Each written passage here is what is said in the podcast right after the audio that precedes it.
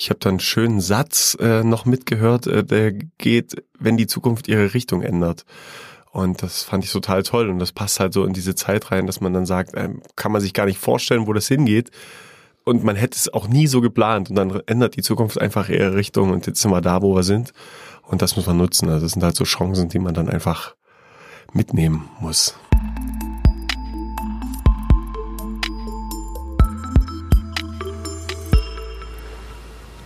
Windig ist es. Ich hoffe, das tut dem Ganzen jetzt keinen Abriss hier. Das wäre, glaube ich, nicht so schön. Gucken, ob ich mich irgendwo windgeschützt stellen kann. Hier ein Schild. Sieht so aus, als ob ich mich verstecken würde. Aber das sieht nicht so gut aus. Schauen wir mal. Herzlich willkommen zur ersten Folge der Malteserblicke, dem Podcast des Maltesers aus den Diözesen Dresden, Meißen und Görlitz. Ich bin Michael Pietsch und in diesem Podcast treffe ich mich einmal im Monat mit Menschen, die in den verschiedenen Bereichen der Malteser arbeiten, um mit ihnen über ihren Alltag und ihre Erfahrungen zu sprechen. Welche Situationen riefen ein Lächeln hervor oder auch welche Herausforderungen ließen einen nachts nicht schlafen?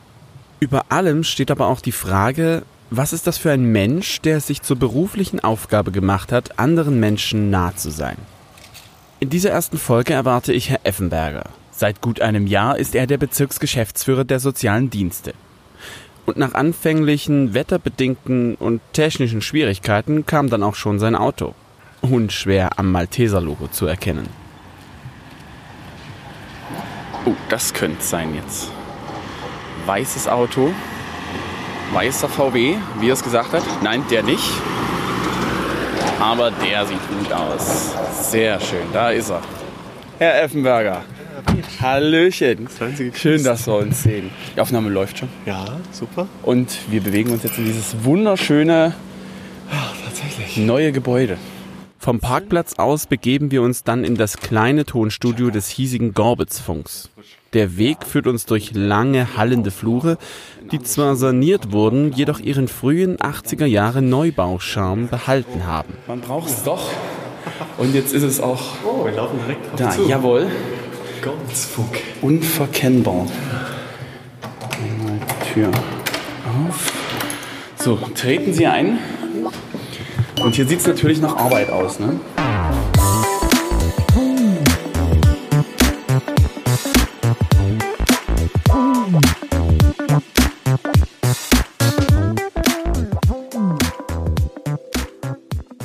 Herr Effenberger, wie geht's Ihnen? Gut. Ja? Ja, ich stehe kurz vorm Urlaub. da geht's ein, also gefühlt geht's einem da meistens die letzten drei Tage dann nicht so gut und man denkt, man schafft es kaum noch, aber nein, tatsächlich äh, geht's mir wirklich gut und ich freue mich jetzt auf die letzten drei Tage. Zwei sind es ja fast nur noch und dann auch auf einen gemütlichen Urlaub mit meiner Familie. Das ist schön. Genau. Wo geht's hin? Wir machen dies ja nur ganz kurz. Wir haben drei Tage Spreewald Mhm. und einen Tag Potsdam und dann sind wir schon wieder zu Hause und machen. Ja, wir haben, wir haben einen schönen Garten, ein schönes Grundstück Ah. und da werden wir da die Zeit nutzen, ein paar kleine Tagesausflüge machen. Quasi gesegnet, was das angeht. Ja, auch noch, genau. Ja, ja, das ist schön. Ja, das, das Glück hatten wir leider nicht, aber äh, wir haben es trotzdem irgendwie geschafft und mal gucken. Ah ja, das hat alle vor Herausforderungen gestellt. Ne? Digitalisierung gut vorangetrieben. Und Das hoffe äh, ich habe auch gesagt, so ein paar Sachen nutzen wir jetzt tatsächlich effektiver, die wir auch vorher schon auf dem Rechner hatten, aber irgendwie war es nie nötig, weil es ja auch schön ist, sich auch gegenüber zu sitzen. Ne? Also das, Richtig. dieser der gemeinsame Austausch. Wir hatten uns ja auch schon mal per Videokonferenz zusammen. Es ist vielleicht Genau. nochmal ein ganz anderes Erlebnis, dann auch live zu sitzen. Ne? Ja, Das ist stimmt. schon- so das erste ist Mal so richtig genau. miteinander quasi. Genau. Ja. Ja. Und nu nutzen wir, was, was, genau nutzen Sie da jetzt öfter? Darf ich jetzt Werbung für Microsoft machen? Oh, genau, da haben wir das Problem. äh, wir nennen, wir, nennen wir es mal Programm. äh, Programm, genau, Videoprogramm. Äh, genau, ja, einfach ähm, um da so die, die ähm, Akteure zusammenzubringen und so ein paar wichtige Sachen auszutauschen. Also tatsächlich sind wir jetzt in der Corona-Krise eher noch mehr zusammengerückt, also auch mit äh, meinen verantwortlichen Mitarbeitern und andersrum natürlich auch äh, diejenigen, die mich verantworten müssen und haben dadurch auch eine ähm, eigentlich wesentlich höhere Frequenz des Sehens oder zumindest Hörens und Austauschen hinbekommen, als es ohne Corona der Fall gewesen wäre. Also genau das, das dafür werbe ich ja auch gerade aktuell, dass man sagen muss, ähm, es ist schlimm, also was da auch passiert, aber wir haben halt auch ganz viele Möglichkeiten dadurch gewonnen. Also äh, und die darf man halt jetzt äh, nicht nach unten fallen lassen. Ne? Also man muss das, was man jetzt in Corona gelernt hat und umgesetzt hat, sagen, ja, das ist für uns auch ein Stück weit Möglichkeit, das ganze Arbeitsleben oder ja auch Privatleben. Also was hat uns das geprägt als Familie auch die Zeit, ähm, das dann einfach mitzunehmen und dann nicht zu vergessen und zu sagen, boah, wie es ja aktuell ja scheinbar bei 90 Prozent der Bevölkerung mhm. schon wieder der Fall ist. Ach, wir haben das schon wieder alles vergessen und feiern mal wieder große Feiern und achten auf keine Abstände. Das ist schon das darf uns eigentlich nicht passieren. Also da müssen wir gucken, dass wir das gut in die Zukunft getragen kriegen. Und ich habe da einen schönen Satz äh, noch mitgehört, äh, der geht, wenn die Zukunft ihre Richtung ändert. Und das fand ich total toll. Und das passt halt so in diese Zeit rein, dass man dann sagt, äh, kann man sich gar nicht vorstellen, wo das hingeht. Und man hätte es auch nie so geplant. Und dann ändert die Zukunft einfach ihre Richtung. Und jetzt sind wir da, wo wir sind. Und das muss man nutzen. Also das sind halt so Chancen, die man dann einfach mitnehmen muss ja, Corona ist so ein Ding, das schwebt über alles. Aber ich würde das gerne versuchen, so weit wie möglich Sehr auszuklammern. Sehr gern. Weil zum einen, also es ist schlimm, mhm. aber es nervt halt mit der Zeit mhm. dann auch langsam mal. Ne? Aber es ist natürlich trotzdem nichtsdestotrotz wichtig. Allerdings äh, gab es Malteser ja auch schon vor Corona. Ja. schon eine ganze Weile schon tatsächlich. Richtig lange, genau. Wie lange gibt's denn den Malteser Hilfsdienst? Direkt? Den Malteser Hilfsdienst gibt's jetzt seit äh, knapp 60 Jahren. Also wir haben 2022 60 Jahre Malteser in Deutschland. Ein Moment, hier kommt die Stimme aus dem Off. Der Malteser Hilfsdienst, gegründet 1953, wird im Jahr 2023 nunmehr schon 70 Jahre alt. Die Wärme fordert dann nun doch seinen ersten Tribut. Ähm, genau, die Malteser als Orden ja schon über über 900 Jahre. Also mhm. das ist schon eine richtig lange Geschichte und das für mich auch immer so dieses, ähm, was mich immer wieder fasziniert, also dass jeder von uns irgendwie so ein, so ein man kann das mit diesem, ich, ich nehme immer gern das Bild des gelben Backsteinweges, ne, also wo da, äh, wo man so langlaufen kann und jeder von uns, der irgendwie daran beteiligt ist, sie ja nun auch ab 1. August, äh, tragen dazu bei, dass die Malteser auch in die Zukunft gehen. Also mit jedem Schritt, jeden Stein, den wir legen, haben wir diese 900 Jahre Geschichte geschrieben und ich denke, wir gucken halt jetzt immer so sehr spannend auf Ritterzeit zurück oder vielleicht auch auf die, wenn man jetzt auf Deutschland bezogen sieht, auf die Nachkriegszeit, wo ganz viel möglich war, wo ganz viel entstanden ist.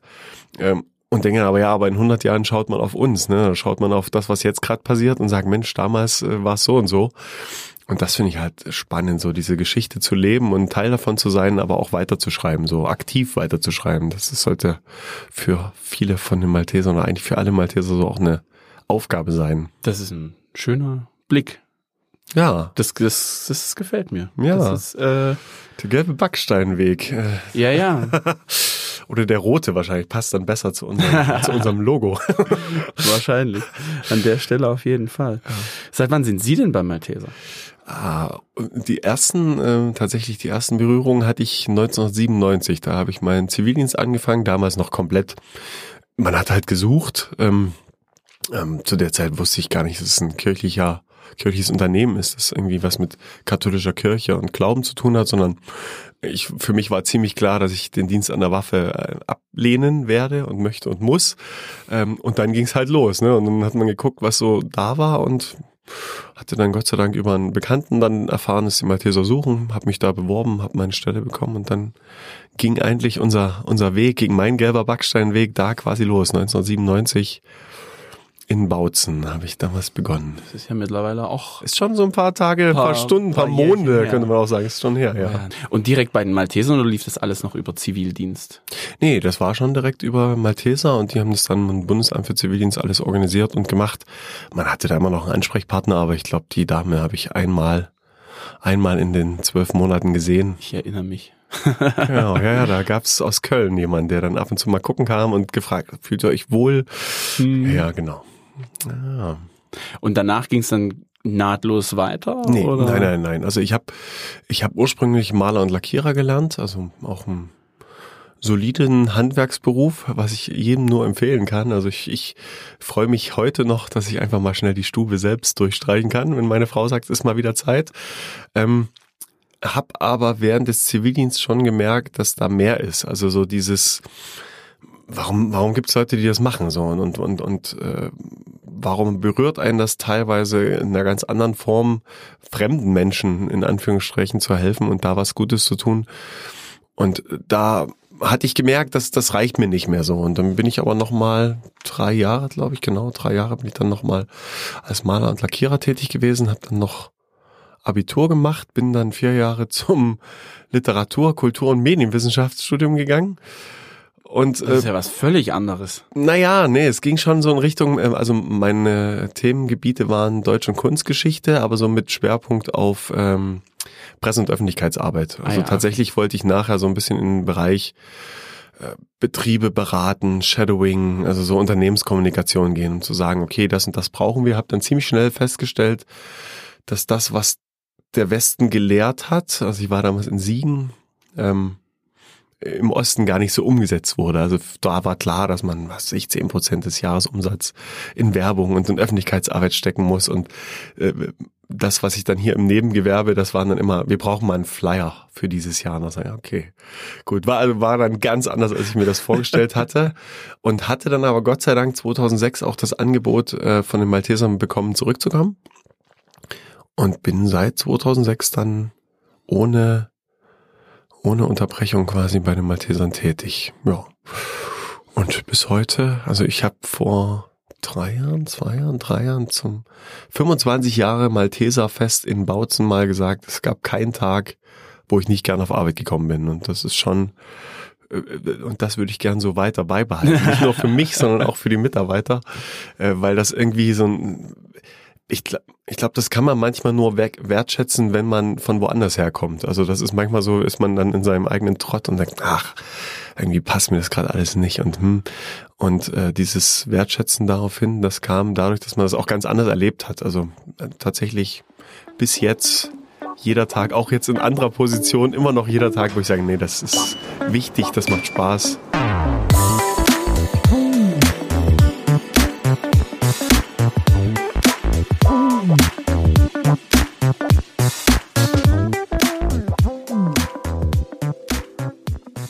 Stichwort Glauben. Mhm. Malteser ist ja quasi ein kirchlicher Verein. Mhm. Und ähm, ich hatte äh, im Gespräch mit einem Bekannten tatsächlich, war so, kam so ein bisschen die Frage, dürfen da jetzt nur Gläubige arbeiten? Nein, auf gar keinen Fall. Also äh, ich glaube, unser Bischof nennt es immer Glaubensferne, dem Glauben noch ferne Menschen sind sehr herzlich willkommen. Ähm, wo es dann immer mal so ein bisschen nicht nicht schwierig, aber wo es schon Voraussetzungen gibt, ist halt immer so in den Führungsbereichen, weil wir ja tatsächlich, also der Leitspruch der Malteser ist ja Bezeugung des Glaubens, Hilfe den Bedürftigen und wir sagen ja immer, das eine geht nicht ohne das andere. Also klar kann man äh, Menschen helfen, und trotzdem ist da ja immer was dahinter. Ne? Also in den meisten Fällen ist es so, dass man es unentgeltlich macht, dass man es für ein Lächeln tut. Und dann muss man sich ja immer die Frage stellen, und das war das, was mich dann auch so viele Jahre beschäftigt hat, warum macht man das denn? Ne? Also wenn links jemand liegt und rechts liegen 50 Euro auf der, auf der Straße, warum entscheiden sich dann Gott sei Dank viele Menschen dafür, den, den anderen da zu helfen? So? Also was gehört dazu?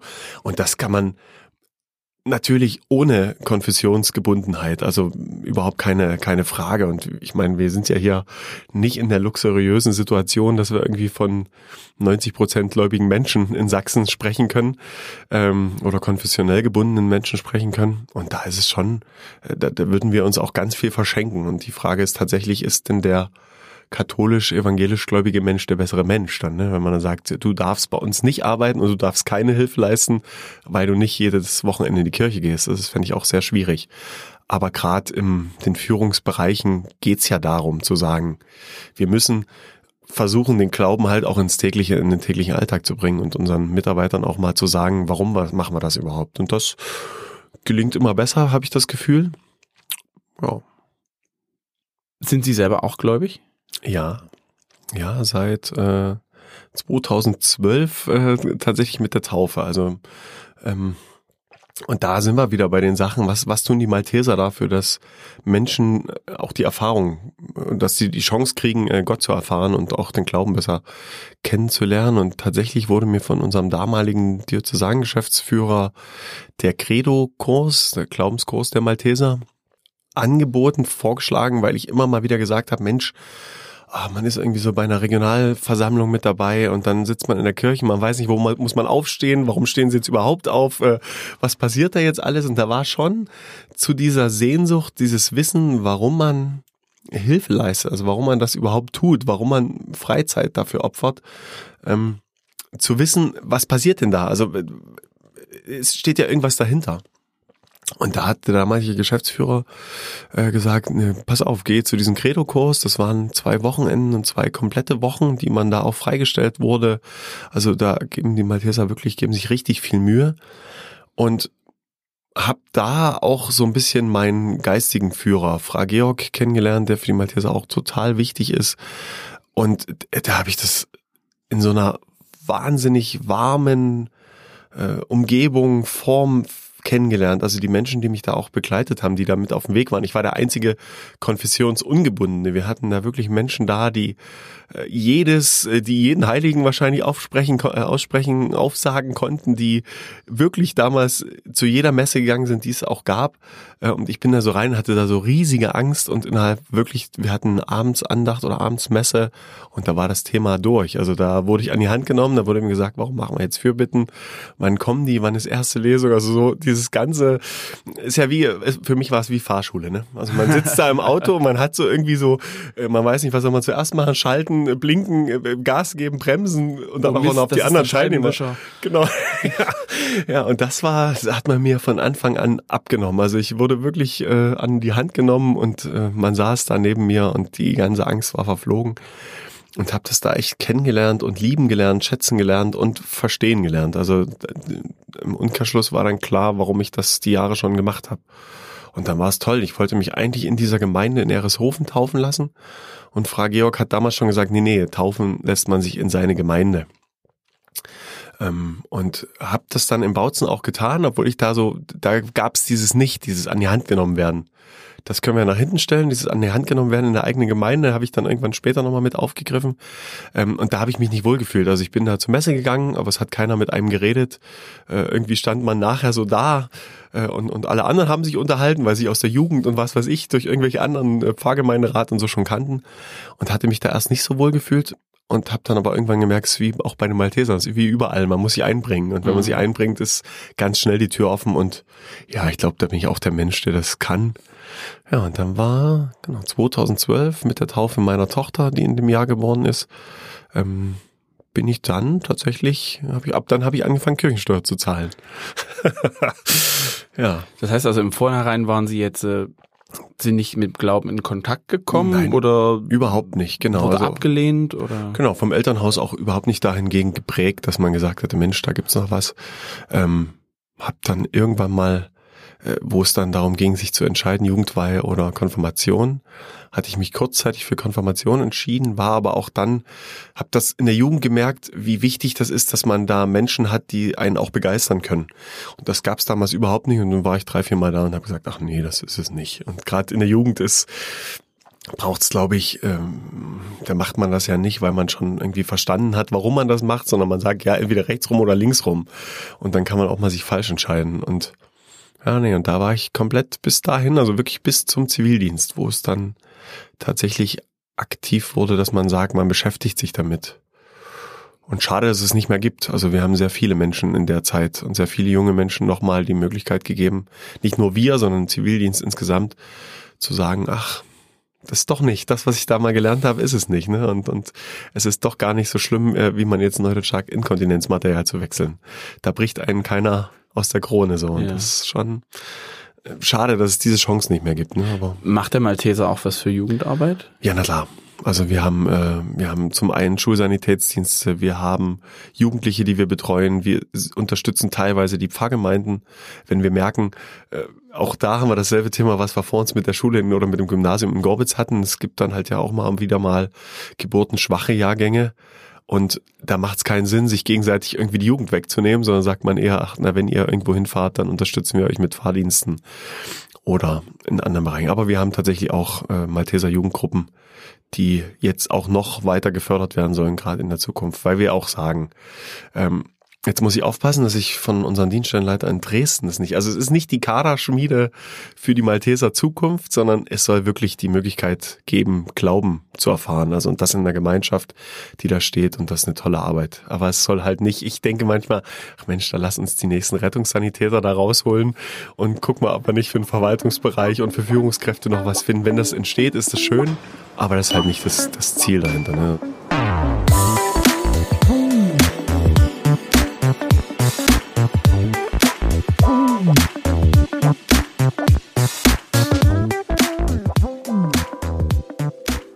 Was machen Sie denn eigentlich? Was, was sind denn sonst Ihre Aufgaben neben Podcasten? Neben Podcasts, ja. Sonst sind meine Aufgaben tatsächlich die äh, Führung, Leitung unserer Dienststellen und Einrichtungen. Also wir haben ja sieben, jetzt bald acht äh, Dienststellen ähm, und zwei Einrichtungen für geflüchtete Menschen, eine Erstaufnahmeeinrichtung, eine Gemeinschaftsunterkunft. Ja, und da schaut man dann schon so ein bisschen, dass das alles funktioniert. Also von der Unternehmensplanung bis Mitarbeiterjahresgespräche. Also zu schauen, ich fahre sehr viel in die Dienststellen, deswegen auch so ähm, eine hohe Kilometeranzahl schon, wo ich dann gucke, wo sind die Probleme vor Ort? Also das war von Anfang an, wo ich angetreten bin, so ein bisschen auch mein Ziel, die Kommunikation wieder zusammenzubekommen. Also ähm, im Zeitalter von, von E-Mails ist es halt so, dass man sehr oft eine Ansage kriegt, die dann weiterleitet und dann müssen es die anderen halt umsetzen. Und man hat weniger im Blick, welche Probleme und Schwierigkeiten haben wir da in den Dienststellen. Ja, und das gucke ich mir halt an, weil oft erfinden wir halt das Rad auch immer wieder neu und haben überall zumindest annähernd dieselben Sorgen und Probleme und sieht dann viel besser, oh, da gab es schon mal eine Lösung dazu.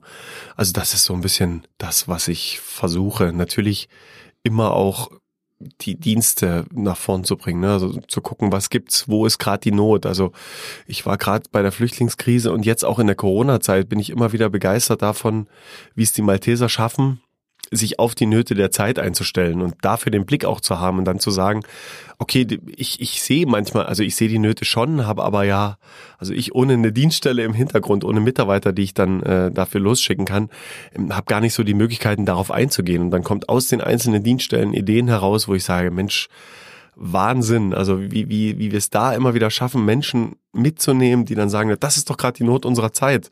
Ähm, Vielleicht ist ähm, Hausnotruf nicht mehr äh, das Wichtigste, sondern vielleicht sind heute äh, mobile Einkaufswagen das Wichtigste. Also äh, um Gottes Willen, wenn das jetzt unser Hausnotruf äh, Leiter hört, der wird sagen, was hast du denn da erzählt? Nee, aber ähm, da zu gucken ne? und, und, und wie schnell wir es dann wirklich schaffen, ähm, neue Dienste aufzubauen und neue Zweige. Das war, wo ich Zivi gemacht habe, war es ganz klar. Wir hatten Fahrdienst, Hausnotruf, Menüservice und viel mehr gab es da nicht. Und mittlerweile haben wir so einen bunten Blumenstrauß. Ich meine, Sie haben die letzten Podcast-Produktionen war mit Frau Sandhof vom Gewaltschutzprojekt, äh, was ja. wir, äh, das wäre wahrscheinlich vor zehn Jahren nie denkbar gewesen, ist aber jetzt dran. Also wir, wissen, dass da eine große Not ist und das schaffen wir gerade in den Krisen immer noch mal richtig gut zu sagen, ja, das ist jetzt dran, da machen wir einen neuen Dienst auf, gucken dann, wie wir es gut aufgestellt kriegen. Ähm, und das ist echt spannend. Also das, das liebe ich an dieser Arbeit auch, dieses mitgestalten zu können und, und diesen ich wäre oft gefragt, was hast du denn heute gemacht? Und wenn ich denen dann sage, na, ich habe heute zwei Stunden Podcast gemacht und dann war ich noch zwei Stunden bei der Caritas oder habe äh, in einer Konferenz gesessen, sagen die immer, hä, aber da hast du also hast du heute nichts gemacht. So sagen, ja, kann man schon so sehen, wenn man das unbedingt will, aber es geht halt genau darum, diese Rahmen zu schaffen, ne? Und da Verknüpfung zu bilden. Und das finde ich total spannend. Und weil da auch jeder Tag, also ist ja komplett unterschiedlich. Ne? Und das macht echt Laune. So, das will ich gern die nächsten Jahre noch hoffentlich lange, so lange wie möglich durchhalten. Ja. Wie beginnt denn Ihr Tag? Ganz früh oder sind wir noch bei der Arbeit? Nein, nein, wir sind jetzt ganz, ganz früh. früh. Wann geht's los? Ja, um sechs. Um sechs geht's los, dann klingelt der Wecker. Dann ist je nachdem, meine Frau arbeitet ja auch in Schichten in der Pflege. Dann kommt es darauf an, ob sie eher aus dem Bett springt und das Frühstück macht, ob ich dann noch zehn Minuten länger oder ich. Wenn sie schon weg ist, ähm, dann werden die Kinder vorbereitet. Genau, jetzt ist gerade schön, weil sie nicht in die Schule müssen. Ansonsten ist das dann das Erste, also vorbereiten, gemeinsam Zähne putzen gehen, ähm, ja, beschnitten schmieren, Brötchen, Tee aufkochen und dann alle soweit verteilen. Dann geht's auf die Autobahn und ähm, ja, dann geht's ins Büro. Und was liegt denn da an einem Berg von Arbeit? Ja, ich, ich mache es tatsächlich so, dass ich mir eigentlich am Vortag immer so ein, zwei Sachen mache, die ich auf alle Fälle abarbeiten will. Ähm, das können dann Sachen sein wie Ausschreibungen oder ja, einfach nochmal so eine Funktionsbeschreibung. Also gibt es ja viele Sachen, die so anstehen, wo man sagt, jetzt braucht es einfach mal zwei Stunden, die ich mir Zeit nehmen muss. Das funktioniert fast nie. also es ist tatsächlich so, ähm, ich hatte ja vorhin schon gesagt, Effizienzbestien und dann beschreiben die ja alle so schön, dass man sagt, ja, lass früh das E-Mail-Postfach äh, erstmal zu, mach zwei Stunden bis neun Uhr und fang dann erst an, einmal Mails äh, und so, ja, so konsequent bin ich dann halt nicht. Also gerade wie heute habe ich ja gedacht, oh, jetzt kriege ich noch die Zeit. Mhm. Also das erste, was war, ins Büro, E-Mail-Postfach aufgeguckt, okay, warten, da sind aber schon wieder drei andere Sachen. Und es ist tatsächlich so, dass ich ich würde sagen, zehn, zehn Prozent des Tages planen kann. Das sind dann die Sachen, die in meinem Kalender drin stehen und der Rest ist dann halt mal Feuerwehr spielen, mal bisschen Seelsorge, also einfach mal zuhören, auch äh, wenn es Probleme und Sorgen gibt. Ja, und dann ist der Tag echt schnell weg. Also ich mache das ja jetzt fast ein Jahr und Wahnsinn. Also Feuerwehr wofür? Ja, wenn es mal irgendwo Probleme und Sorgen gibt. Also hatten wir ja dann ähm, auch während der Corona-Zeit, dass es dann ähm, oft auch von Medien dann Anfragen gab, dass wir in den Flüchtlingseinrichtungen auch Menschen hatten, die gesagt haben, ah Mensch, so wie das hier abläuft, gefällt uns das nicht. Und da muss man dann schon auch nochmal mit dastehen und Mitarbeiter mitnehmen und die auch nochmal abholen und denen sagen, nee, nee, ihr macht eine gute Arbeit. Ähm, nur weil es politisch jetzt halt gerade gut ist, das zu verteufeln, ähm, macht ihr trotzdem eine gute Arbeit. Und das sind so spannende, spannende Sachen wenn Sie jetzt den Berg an Arbeit, wenn der jetzt fertig ist. Mhm. Ist er nicht. Was? ist okay. er nicht. Also ich, ich bin immer froh für jeden Haken, den ich dran machen kann. Und tatsächlich, da, da kann ich vielleicht auch nochmal ausholen, eine Anekdote ähm, in den Credo oder Glaubenskursen, die ich immer mal wieder mit besucht habe, gibt's immer Leute, wo ich mich dann so wundere. Also ich, ich habe jetzt nochmal so Theologie im Fernkurs angefangen und da gibt's auch so, so einzelne Seminare, so Präsenztage, die man machen muss. Und da sitzen ganz viele Wissenschaftler, also so aber wirklich ähm, äh, Chemiker, Mathematiker und wo ich, habe dann immer, ich, ich bin ja auch so ein Mensch, der geht gern auf die Leute zu und habe gesagt, ja, wie kommst du denn eigentlich von der Mathematik, von der Chemie, von der Physik? Also ja, teilweise da, wo ja die größte ähm, äh, Klatsche immer so, sage ich mal, für die Theologie kommt. Ja, ja. Wie kommt, sagt dann, ja, weil das Problem ist, man geht, wird immer kleinteiliger und man löst keine Probleme, sondern macht, man macht immer wieder zwei neue auf. Und da ist irgendwie der Glauben so dieses, äh, die, die Antwort ist eigentlich schon da, wenn man sie sich holt. Und ähm, das ist das, wo ich dann denke, auch bei der täglichen Arbeit. Ne? Also man macht einen Haken dran und hat wieder zwei neue Sachen, die dabei aufgehen oder im Hintergrund irgendwo aufgegangen sind. Man sieht dann, oh Gott, der nächste Mail, äh, Mailverlauf, gut, da musst du dich da noch drum kümmern. Ähm, ja, also deswegen, man ist nie fertig. Also das, deswegen rennt ja die Zeit auch so, weil man wirklich immer wieder sagen kann, ach, oh, na gut, okay, da habe ich mich jetzt gerade noch nicht damit beschäftigt. Machen wir jetzt mal ein bisschen Pflege.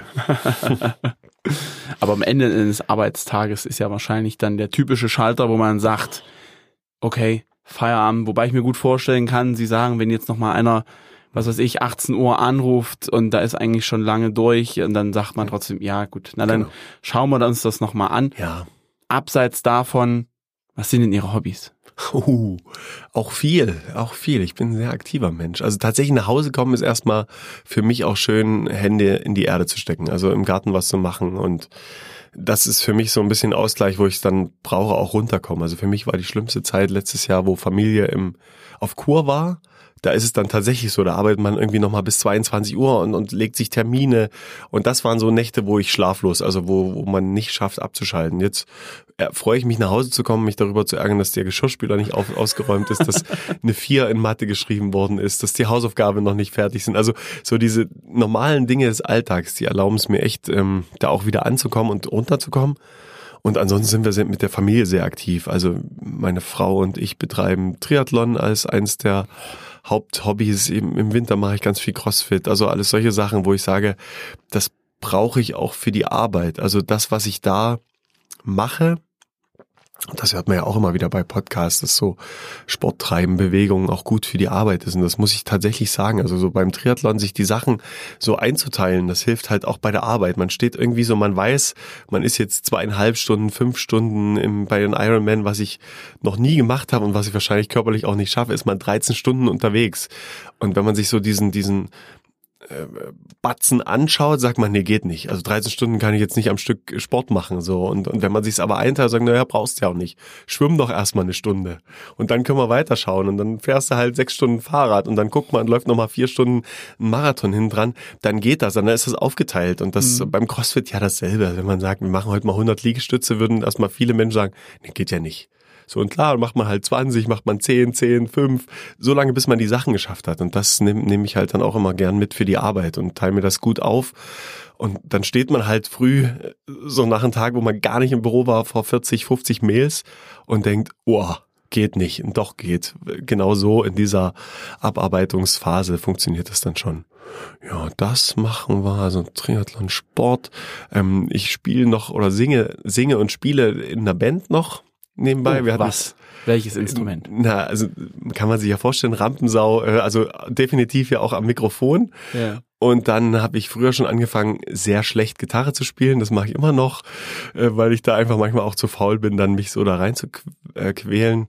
Und Keyboard ist total toll. Also wenn man mein Keyboard sich anguckt, da sind alle, alle ähm, Tasten, die ich brauche, sind beklebt und dann spiele ich nach. Also tatsächlich so, wie es früher war, mit Gelb, Grün, Rot. Ja. Ja, und das macht aber Spaß, weil das auch ein tolles Team ist. Ähm, also da auch mit der Band zusammen zu wachsen und, und sich da zu entwickeln, sage ich mal. Das macht echt Spaß. Und wie heißt die Band? Neighbor Inc. Neighbor, Neighbor Inc., also Nachbarschafts, äh, genau, genau. Also das sind auch fast alles Nachbarn. Äh, und der Name ist aber dadurch entstanden, weil wir schon mal T-Shirts selbst produziert hatten unter diesem Namen. Und da sind jetzt irgendwie noch, äh, ach, weiß nicht, 3000 Stück oder sowas da. Also wer, wer gute, gute T-Shirts braucht, kann sich gerne bei uns melden oder einfach nach dem Auftritt im äh, ja, am, am Stand dann welche holen. nee, und da hat man gesagt, nee, machen wir das doch einfach. Und haben dann schon mal als kleine Garagenband unsere eigenen T-Shirts. Passt. Warum nicht? Wenn man es gerade mal hat. Ja, genau. Fall.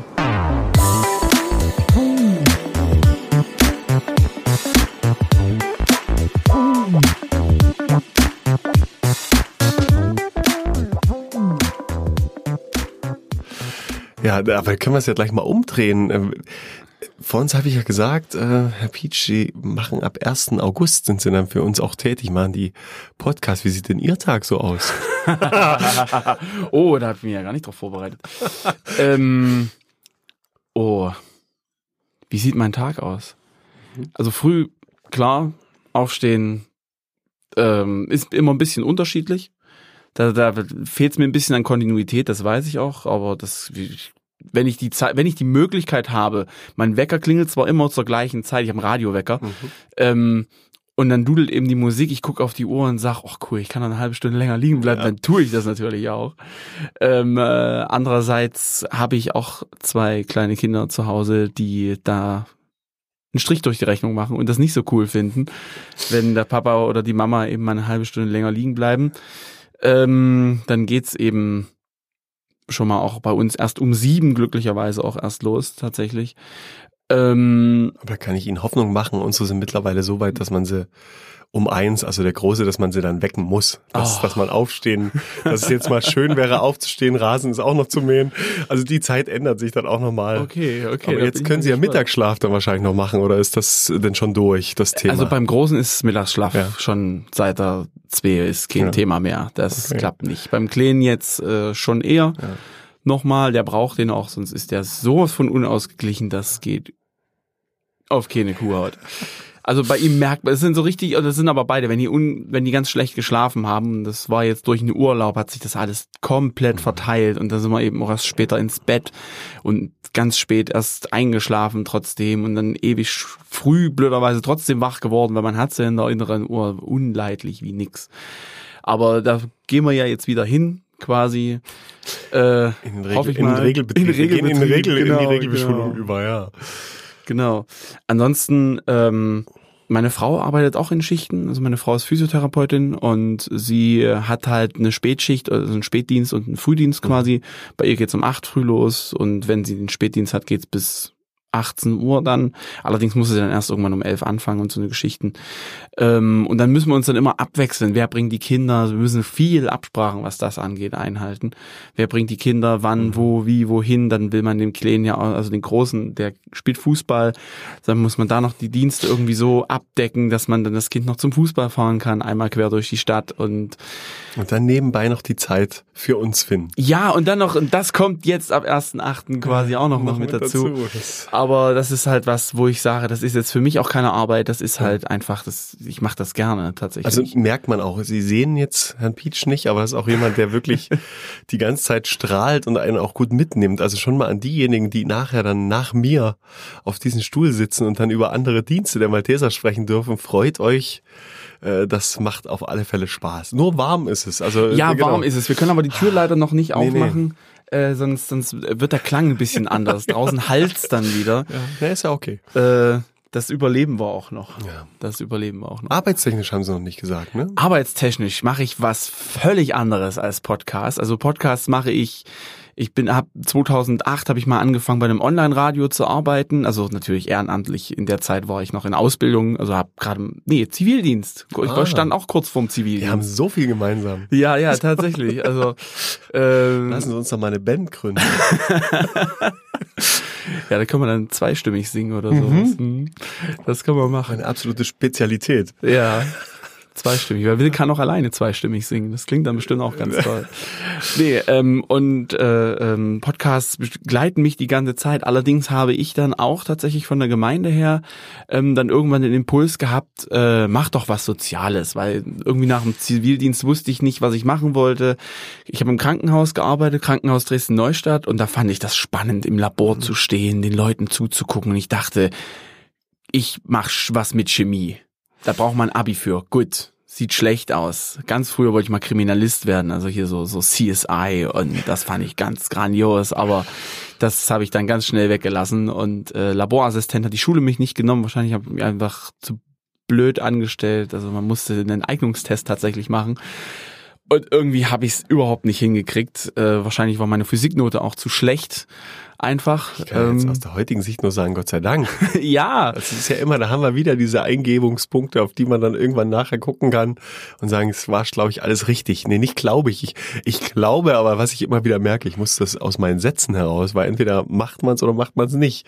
Äh, Und das sind die Punkte, auf die man dann zurückschauen kann und sagen, Mensch, ja, Gott sei Dank, dass dieser Test, dass man den nicht ge- bestanden hat, kann man Ja, ja, nur sagen.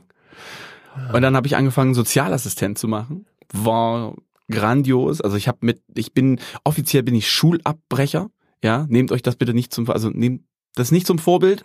Aber ich habe dann, äh, äh, habe gemerkt, ich schaffe die elfte Klasse nicht und habe dann einfach gesagt, naja, ich habe ja einen Realschulabschluss, Mhm. habe jetzt keine Lust mehr und tschüss.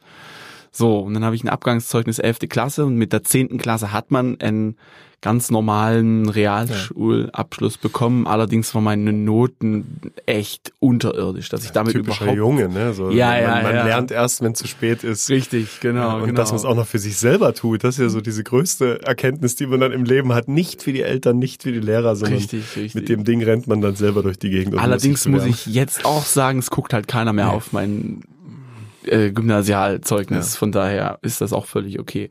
Dann der Zivildienst, der muss ich sagen, war glaube ich echt der größte Segen gewesen, weil ich da einfach mal raus konnte. Da konnte ich endlich mal arbeiten und nicht die ganze Zeit ne, sagen, oh nee, man muss jetzt noch Hausaufgaben machen, muss jetzt noch den Vortrag machen, muss jetzt noch das machen und dies und jenes und hast du nicht gesehen und da habe ich aber keine Lust gehabt. Nö, ich konnte nach Arbeit, gehe ich nach Hause, vor den Computer oder was auch immer. Damals war Fußball noch ganz aktuell bei mir. Ähm, Also der Sohn äh, steigt in die eigenen richtig, ja, ja, ja. Aber er macht's auch von alleine. Also Ja. ich habe ihn da gar nicht so hingezwungen, deswegen passte das. Nee, genau. Und dann äh, habe ich während des Sozialassistenten auch meine Frau kennengelernt.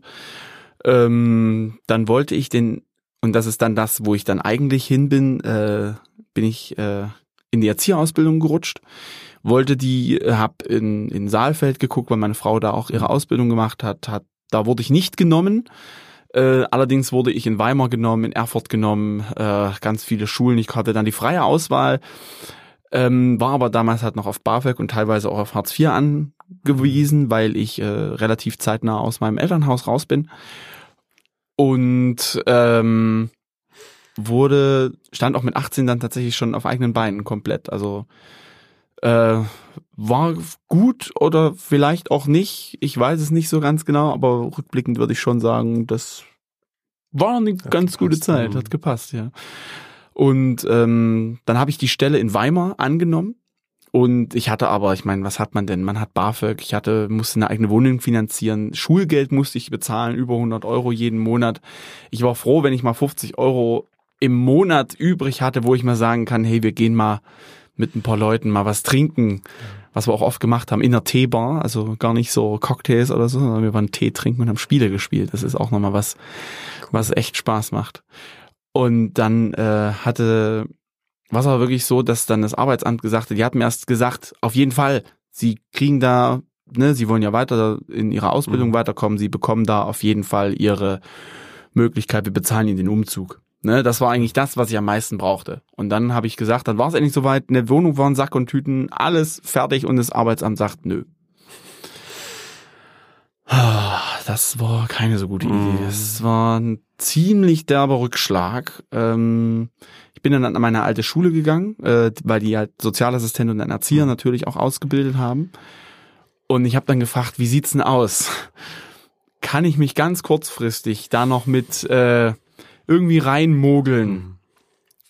Ähm, ich war äh, im Sozialassistent relativ engagiert in der Schule, äh, war auch Schulsprecher, äh, nicht Schulsprecher, Klassensprecher gewesen und da in der ganzen Geschichte so ein bisschen mit drin. Das hat echt Spaß gemacht gehabt. Wir sollten auch mal unsere Lebensläufe übereinander legen. Ja, ja, ich, ich merke, da gibt's ganz viele, ganz oh. viele Parallelen. Cool. Ja, ich glaube, wir machen noch ein paar Podcasts außerhalb.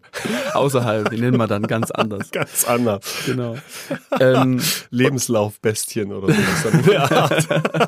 Lebenslaufzwillinge. Ja, wessen Lebenslauf passt am genau. besten aufeinander. Genau. Laden wir dann unterschiedliche Menschen ein. Ja, war ja. Wahnsinn. Ja. Und dann wurde mir gesagt, okay, ja, wir brauchen eine Bewerbung pro forma, ne, braucht man ja immer.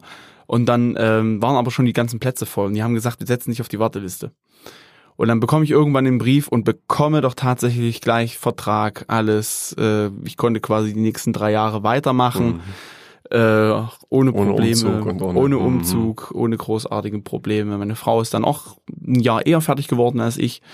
Ähm, und wir konnten dann auch schon zusammen, also wir haben dann 2012 haben wir geheiratet tatsächlich. Oh, das ist mein, mein Taufjahr. Ja, ja, genau, genau. Deswegen äh, August 2012. Ja. Also es sind dann demnächst auch acht Jahre ja. mittlerweile.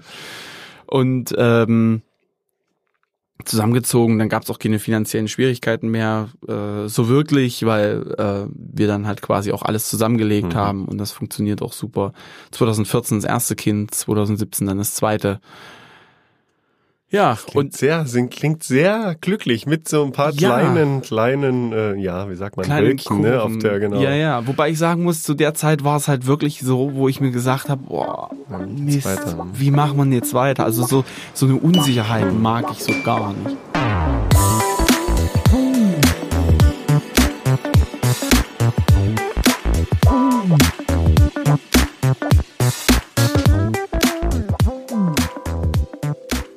Was kommt jetzt noch auf uns zu quasi genau. in dem Podcast? Wen stellen wir noch vor? Also wer könnte mir dann äquivalent äh, gegenüber sitzen?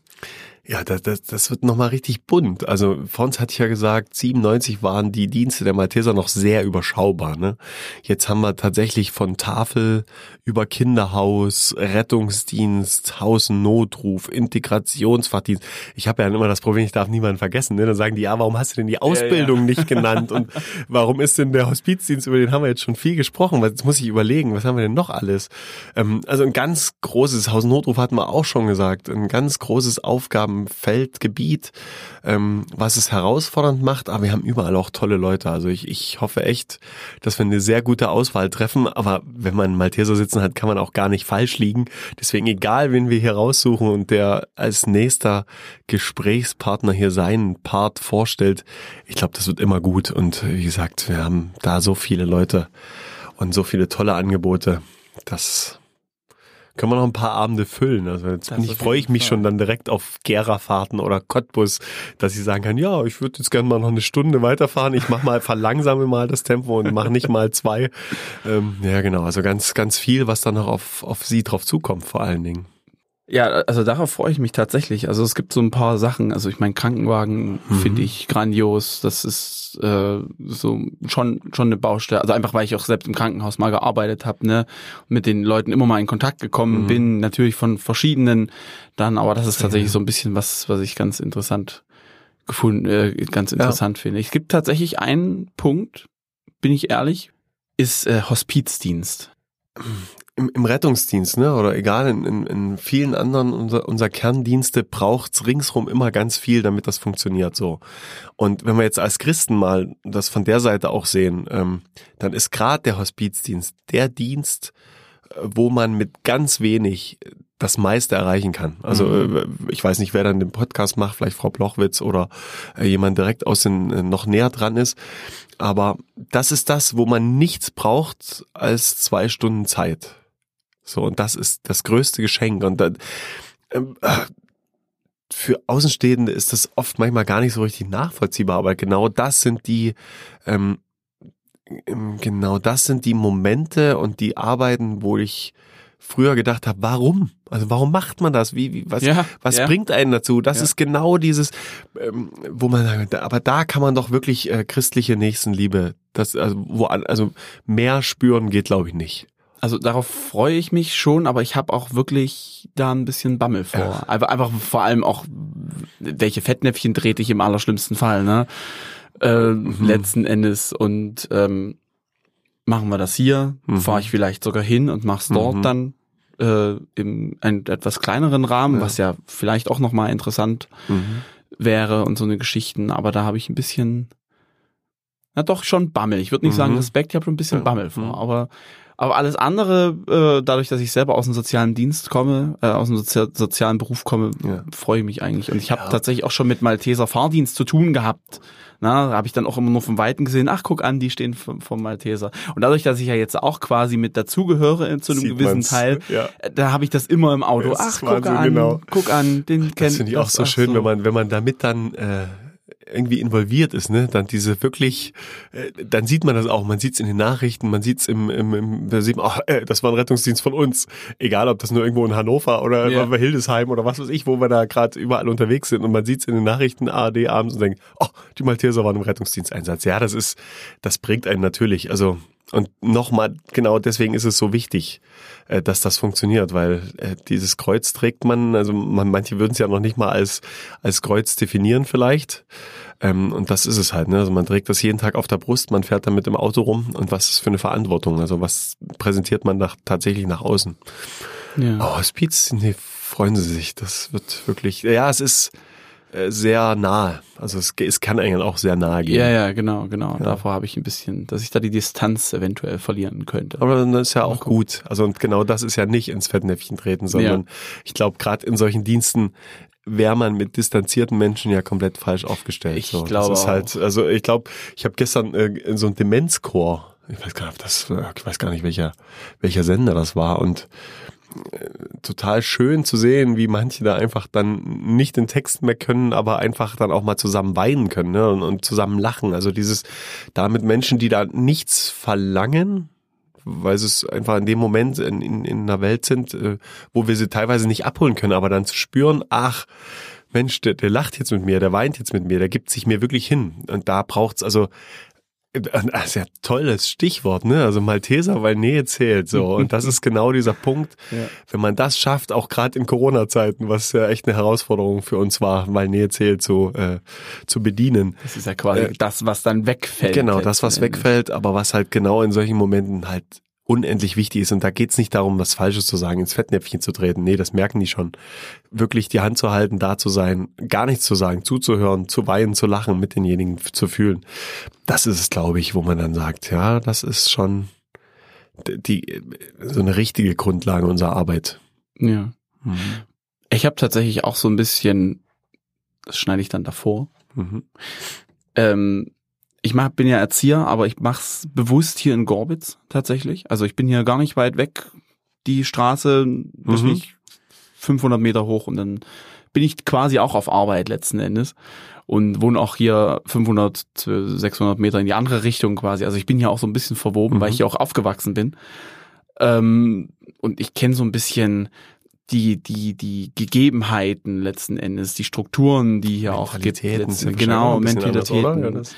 Ja, na, Kann ich man das sagen, Dresden, dass das dann unterschiedliche äh, Stadtgebiete auch unterschiedliche Mentalitäten oder gehe ich da schon zu weit? Nee, wahrscheinlich nicht, ne? Also, Nee, ich würde schon sagen, sowas gibt's auf jeden Fall. Mhm. Das Problem ist halt, wie wird's auch in einigen Medien dann dargestellt, ne? Gorbitz, Prolis, Mhm. äh, Leuben mittlerweile, glaube ich, auch so ein bisschen, ich will ich nicht zu weit aus dem Fenster lehnen, aber ah, das sind ja Ghettos, da leben ja nur die Mhm. und die und so weiter und so fort. Und äh, das stimmt nicht immer nur, ne?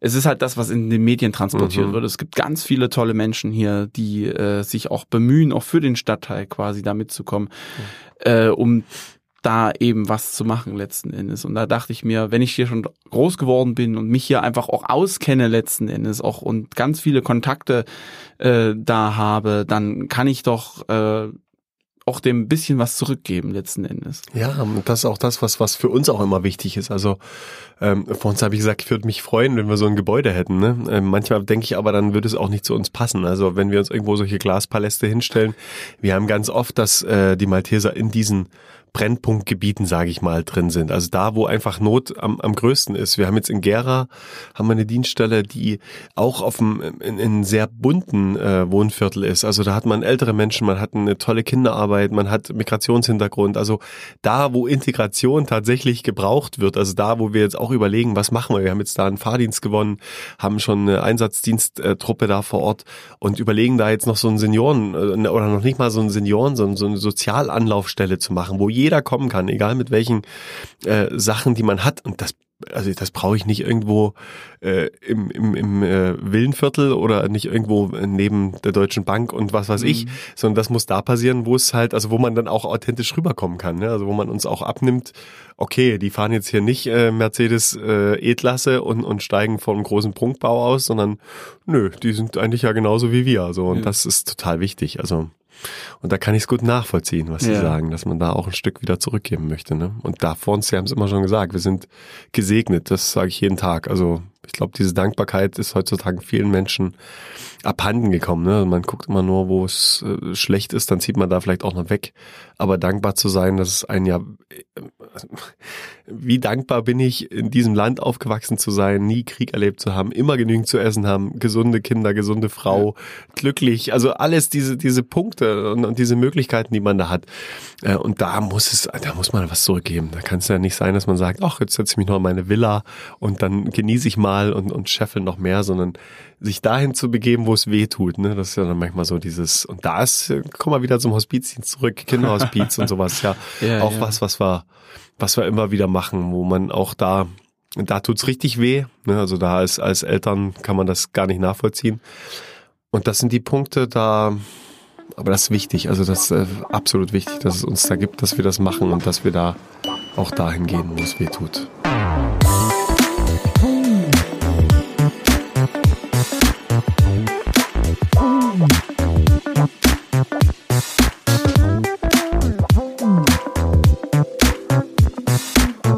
Gute 90 Minuten saßen Herr Effenberger und ich im Studio des Gorbitzfunks.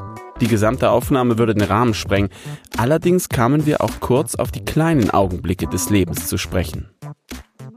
Klar, genau, in den kleinen Augenblicken, also genau dieses, was wir vor uns auch schon hatten mit Menschen, äh, die Hilfe brauchen, die bedürftig sind, dieses Lächeln zu schenken und diesen, diesen Augenblick, den kann man nicht einfangen. So, das ist, das war bei jedem Einsatz auch, ich habe ja wirklich von Grund auf ja auch die Dienste, über die Sie ja noch sprechen werden, ja mit äh, gestaltet. Also ich, ich bin selber im Fahrdienst gefahren, ich bin selber äh, Hausnotrufeinsätze gefahren, ich habe Essen ausgeliefert. Und diese Momente, die kann man nicht festhalten, die sind jedes Mal wieder neu. Und es lohnt sich jedes Mal so sehr, diesen Weg wieder zu gehen und diese über die eigentliche Arbeit hinaus. Vor uns haben sie gesagt, nach 18 Uhr auch nochmal ans Telefon gehen. Das sind genau diese Punkte. Also das, natürlich brauche ich das nicht. Natürlich kann ich sagen, ich habe 40-Stunden-Woche wie alle anderen. Ja. Ähm, aber das ist es eben nicht. Da ist eben mehr. So, und das ist total wichtig. Und das sollte auch in unserer Arbeit, um da ein Stück wieder in die Richtung auch zu kommen. Das, das muss es halt sein. Aber das finde ich sogar sehr interessant, weil ähm, ich, ich sage sag zum Beispiel zu meinen Praktikanten, also ich darf auch Praktikanten anleiten. Mhm. Und zu denen sage ich immer ganz genau, ich würde dir nie Aufgaben geben, die ich nicht auch selber machen würde. Mhm. Und Sie haben ja gerade gesagt, Sie gehen, waren im Fahrdienst und mhm. überall, also Sie genau. kennen die Problematiken genau. und wissen quasi auch schon, wo es dann hingehen könnte, was die Lösung ja. sein könnte und dann. Das wäre schön, wenn ich das immer wüsste. ähm, aber tatsächlich ist es so, dass man, ähm, und da kommen wir auch wieder so, so vor uns habe ich gesagt, Zukunft ändert ihre Richtung. Ähm, was für mich in den letzten Monaten echt auch nochmal richtig wichtig, weil sich's reimt, äh, geworden ist, ist tatsächlich dieser Perspektivwechsel so. Ähm, natürlich muss man auch als Bezirksgeschäftsführer anders Entscheidungen treffen als als Fahrdienstmitarbeiter. Also, oder man hat, man hat eine andere Gewichtung auf die Sache, weil man sagt, ja, für mich ist jetzt aber wichtiger ist, dass wir den gesamten Auftrag behalten oder was weiß ich, dass wir, dass wir ein gutes Bild nach außen machen. Und da denke ich, ist es gerade immer noch mal genau wichtig, diesen Perspektivwechsel zu haben. Also zu wissen, wie es ist, äh, Zeiten nicht einhalten zu können, weil Baustellen sind, weil Stau ist, weil irgendwas im Auto passiert und so. Das ist, glaube ich, auch so ein Punkt. Ähm, zum einen, wie Sie sagen, nichts von anderen zu verlangen, was ich nicht selber auch tun würde. Und zum anderen auch wirklich zu sagen, ich muss, mir muss es immer wieder gelingen, auch mich in jeden unserer Mitarbeiter rein zu versetzen. Ich, ich wollte gerade in, in jeden kleinsten unserer Mitarbeiter, das stimmt ja gar nicht. Also ja, was ihr dem geringsten getan habt, habt ihr mir getan. ja, ja. Äh, und das geringste ja nicht als kleinster. Also der kleinste Mitarbeiter ist eben nicht der kleinste, sondern der kleinste Mitarbeiter ist der, der draußen ist. Mich kennt keiner, mich sieht keiner, also mich, ja, aber nicht in der, in dem Umfang.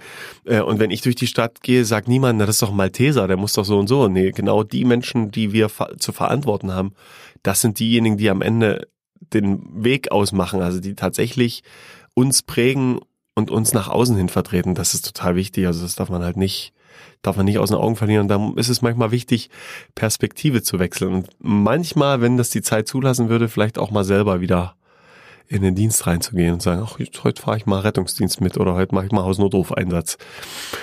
Aber leider, ja, das ist dann zeitlich. Da, da muss ich gucken, dass ich, da muss ich dann doch viele Aufgaben abgeben, die ich nicht machen will, die ich zwar machen würde, aber die ich nicht machen will, dann habe ich vielleicht Zeit für, ja. für wieder die tatsächlichen Dienste. Hm. Sowohl die kleinen als auch die großen Augenblicke gehen irgendwann mal vorüber und so zieht es auch uns zurück auf den kühlen Gang der 80er Jahre. Ach, jetzt kommen wir aber vor allem ein bisschen ins Kühle. Das fand ich gerade, ich habe es jetzt doch gemerkt. Ja, so anderthalb Stunden ist schon, ist schon das war jetzt Grenze. Aber wir hatten was zu trinken. Wir hatten tolle Gespräche. Auch wenn die Leute wahrscheinlich weniger gehört haben, das wissen wir jetzt noch nicht so ja. ganz genau. Aber es ist noch ein schönes Wetterchen. Ich glaube, wir können dann. Kinder, Mittagsruhe ist jetzt auch bald vorbei. Ja. Also für die zur Einordnung, wir haben es jetzt kurz vor um drei. Ja. Und äh, da geht's ordentlich los. Da können wir gleich nochmal an an Bach oder so. Bach, genau. Genau, Gorbitzbach. Gorbitzbach. Ja, tatsächlich. Gibt's wirklich einen Gibt's wirklich, ja. Ja, ja. ja ich muss hier, glaube ich, Der ist gleich vor der Haustür.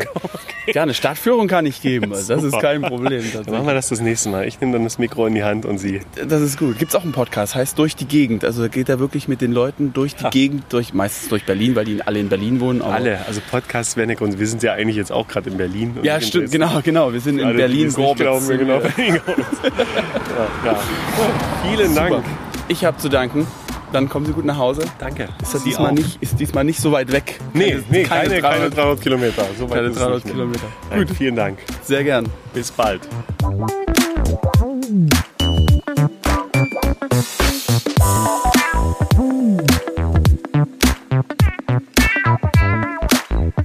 Das war sie, die erste Folge der Malteser Blicke. Wer möchte, darf zu dieser Folge sehr gern Feedback hinterlassen. Entweder direkt oder über eine Bewertung bei iTunes. Wer uns weiterhin unterstützen möchte, teilt diese Folge in den sozialen Medien wie Twitter, Facebook oder Instagram. Informationen zu dieser und den nächsten Folgen sind unter www.malteser-dresden.de zu finden. Ich bin Michael Pietsch und ich freue mich schon sehr auf die nächste Folge. Bis dahin, ciao.